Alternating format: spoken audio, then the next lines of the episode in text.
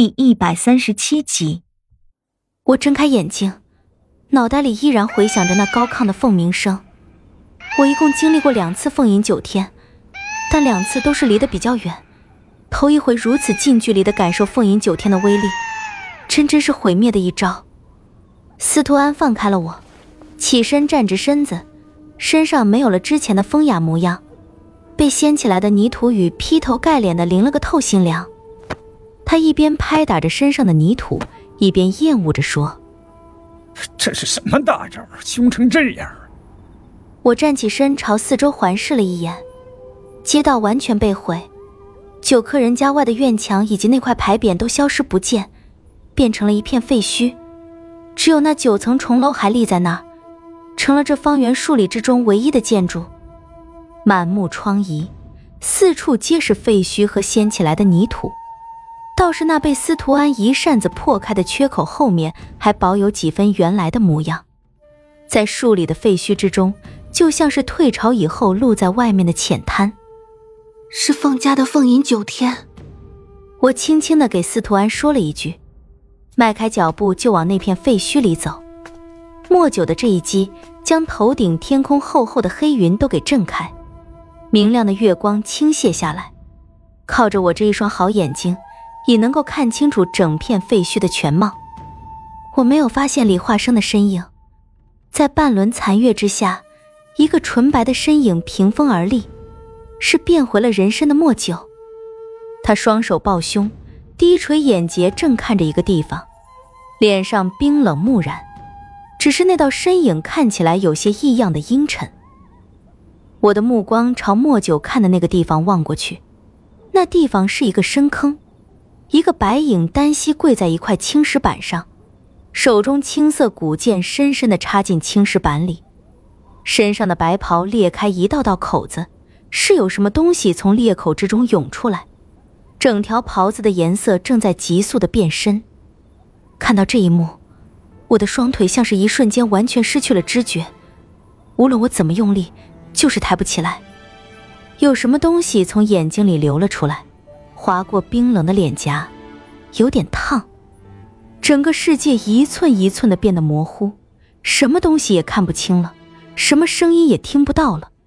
睁开的眼睛怎么也闭不上，就这样看着那个半跪在几乎碎裂的青石板上的人，喉咙似被什么东西卡住了。我想喊，喊他的名字，但是怎么也喊不出声音。我用尽全身力气想张开嘴巴。他的名字却怎么也吐不出来，唯一能发出来的声音是抽噎声，眼泪顺着脸颊一滴一滴的落下，终于是抬起了脚。我也不知道自己是怎么走到他面前的，他的白发还在风中飞扬，他的手依然紧紧的握着剑柄，眼睛依然死死的瞪着屏风而立的莫九。我握住他拿着剑的双手，眼泪就滴在他的手背上。而他却像没有发现一样，没有任何回应。我腾出一只手来，落在身下的青石板上，身体似乎还有些感觉，指尖有点凉。满含泪花的眼睛费力地眨了眨，视线清晰起来。他的身上全是血，碎裂的石块卡在他的血肉里，涌出来的鲜血已经将他染成一个血人。刚刚才有几分清晰的视线，一时间又完全的模糊起来。忽然间的一声咳嗽，短暂又急促的在身旁响起，我身子一颤，接着又是几声急促的咳嗽。我赶忙扶住他的肩膀，他肩上的衣襟全然像是从雪里捞出来的一样。他一直睁开的眼睛终于眨了一下，高凸的喉结动了动，像是咽下去什么东西，转头看向我。嘴角艰难地扯出一个不是笑容的笑容，颤抖的手从剑柄上移开，颤颤巍巍地蒙住我的眼睛。我不知道他这是要做什么，想将他的手掰开，他却捂得很紧，耳边传来一声声倒吸的凉气和痛苦到极致的声音。我心里忽然一跳，更加用力地去掰他的手，却被一声低喝止住：“别看！”我知道他在做什么了。眼泪夺眶而出，沿着他捂住我眼睛的指缝，一点，一点，慢慢的滑落。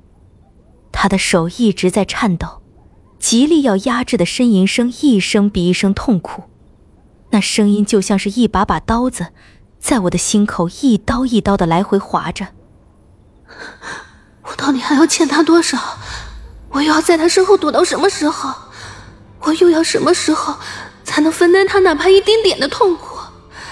叶宁啊，叶宁，你空有一颗不死的心，空有一股能改变天下的龙魂之力，你又凭什么将所有的伤痛留给他一个人扛？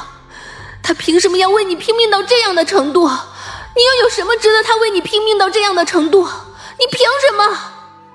他终于放开了捂住我眼睛的手，发出一声低低的叹息声。看来我命不久矣。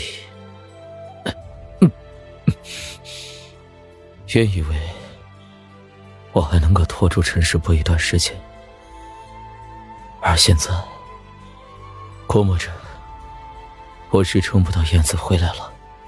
我缓缓的睁开眼睛，他的脸已经没有丝毫血色。那些深深卡在他血肉里的碎石都被他一块一块的拔了出来，在我身下，十几块棱角分明的石头，全像是从血水里捞出来的一样。身下的青石板完全被他的血染红了，流了如此多的血，受了这么重的伤，他的脸上却仍扯出艰难的笑容看着我。我双目平视着他，眼睛里虽然全是水雾，但依然将他看得十分清楚。一时间，也不知道是哪里来的勇气，一下子扑进他怀里，紧紧的抱住他，眼泪再也控制不住，在望向他的那一瞬间，任何矜持的克制都成了徒劳，失控的眼泪一滴一滴的往下掉，我听到自己带着重重哭腔、含糊不清的声音：“你这个混蛋，我不让你死！”你知道我离不开你了，你也知道我除了你什么都没有了。你那么疼我，怎么忍心让我伤心？怎么能狠心？第一次，自己的胸口是这么贴近他的胸口，我第一次这样抱住他，第一次在他怀里哭，第一次感觉到什么是害怕失去，也是第一次感觉到自己是那么的脆弱。我真的，真的离不开他了。以前，我从不知道该如何哭，因为我生下来就是不会哭。在这一段逃亡路上，虽然流过几次泪，却从来没有哭出过声音。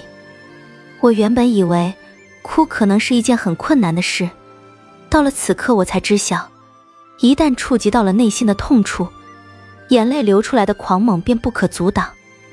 他的身体往后缩了缩，像是要退出去，而我却把他抱得很紧。寂静的废墟，长长的沉默，我能清晰的感觉到他砰砰直跳的心，隔着几缕轻纱和薄薄肌肤传进我的脑海，那是极不自然的心跳。